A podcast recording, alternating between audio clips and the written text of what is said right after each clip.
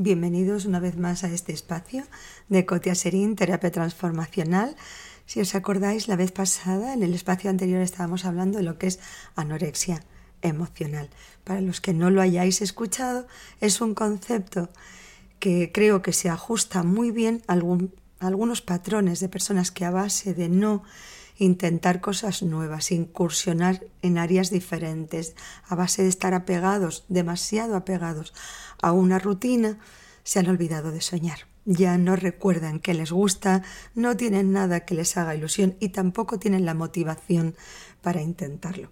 Como dijimos en el espacio anterior, la manera de generar motivación es probando cosas nuevas. Al principio os costará mucho trabajo y por eso lo llamo anorexia en paralelo a esas personas que padecen este triste y lamentable trastorno de alimentación en el que a base de no alimentarse, de no nutrirse, han perdido el apetito. Una de las cosas que dijimos es, pues eso, como en la comida, hacer una degustación, ir probando alimentos diferentes, probar actividades diferentes y de a poquito y perseverando iréis encontrando algunas cosas insospechadas que os harán ilusión y que revelarán en cada uno de vosotros una pasión, una emoción, una ilusión que podría haber pasado en vuestra vida sin pena ni gloria y muchas veces es ella la que le da brillo a nuestra vida. Fijaros, la vez pasada nos quedamos en la fase de aprendizaje. ¿Por qué digo esto?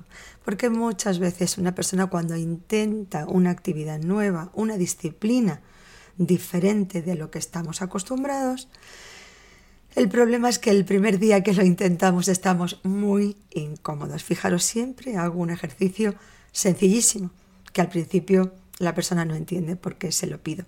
Si estáis escuchándome con los brazos cruzados, eh, podéis cruzar los brazos y ser conscientes de cómo los cruzáis. ¿sí? Todos tenemos nuestra manera de cruzar los brazos. Si yo le pido a la persona, descrúzalos, y crúzalos de la otra manera, crúzalos diferente. La persona primero se hace un lío con sus brazos y menos mal que tenemos dos. Y por otro lado, cuando los descruza y los cruza diferente, está súper incómodo deseando que le diga ya los puedes cruzar como siempre. ¿Por qué hago este ejercicio que parece y lo es muy trivial? Pero es un gran ejemplo de algo. Cada vez que cambiamos una actitud, una rutina, una pauta que tenemos incorporada, nos encontramos sumamente incómodos.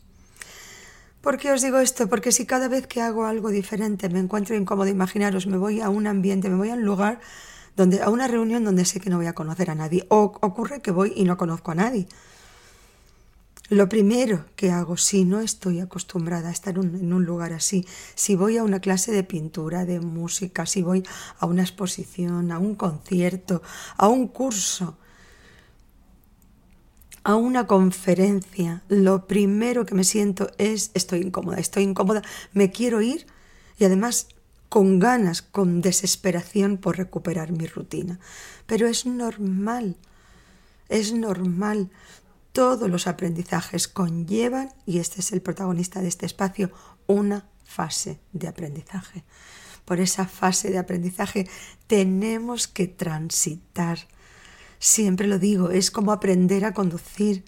Al principio te haces un lío y no sabes a cuántas cosas dices, ¿cómo voy a poder poner atención? a la conducción, a las marchas, a lo que pasa dentro del coche y a lo que pasa fuera del coche, delante y detrás. Y encima con el tiempo, después lo llegas a hacer hablando por teléfono, lamentablemente, o si no, comiendo, también lamentablemente, esa no es la manera de comer. Y si no, pues muchas mujeres van maquillándose o no sé, haciendo cualquier otra cosa. ¿Cómo has llegado allí? Desde el primer día que estabas tan súper agobiado y que no querías tragar saliva y no encontrabas.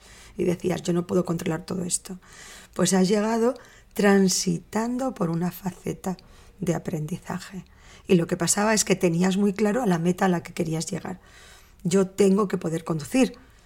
Entonces, has aceptado esa faceta, esa fase de aprendizaje que es incómoda y en la que no te encuentras a gusto, pero sabías que era parte de llegar a conducir de una manera fluida.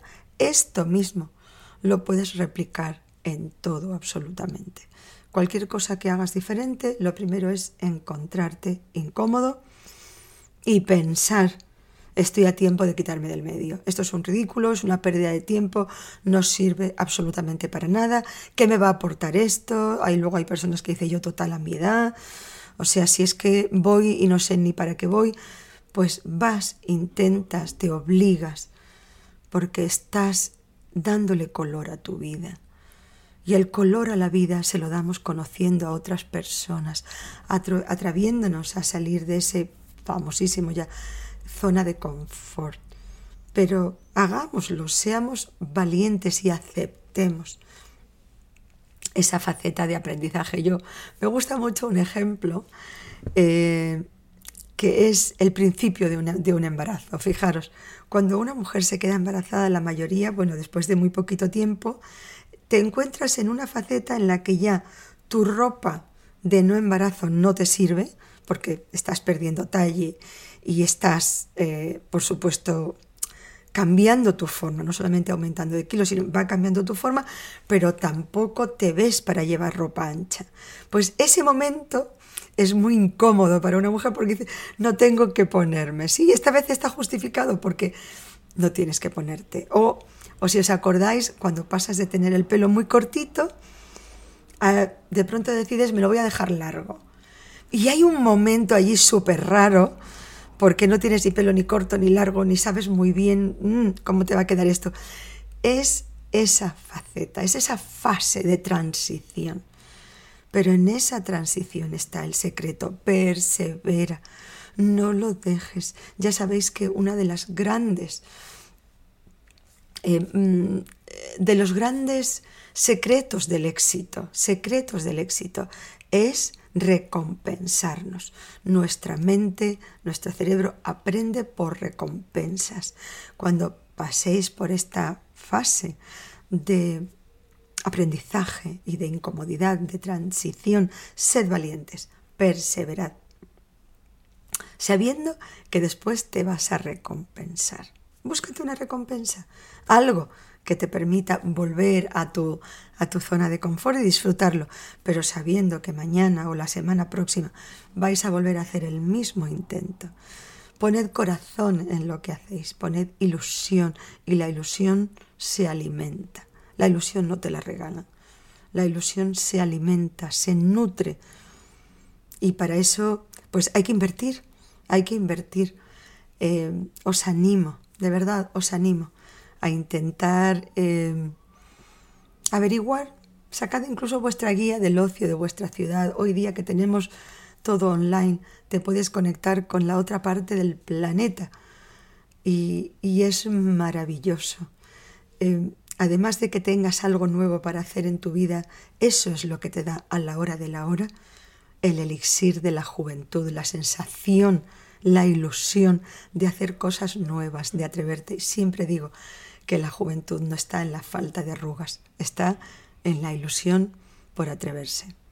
Espero que os haya gustado, que os, que os animéis a atreveros, que me contactéis, por supuesto, admitiré vuestras sugerencias que son para mí muy preciosas y por supuesto agradecer el tiempo que dedicáis a escucharme. Cotia Serín, terapia transformacional.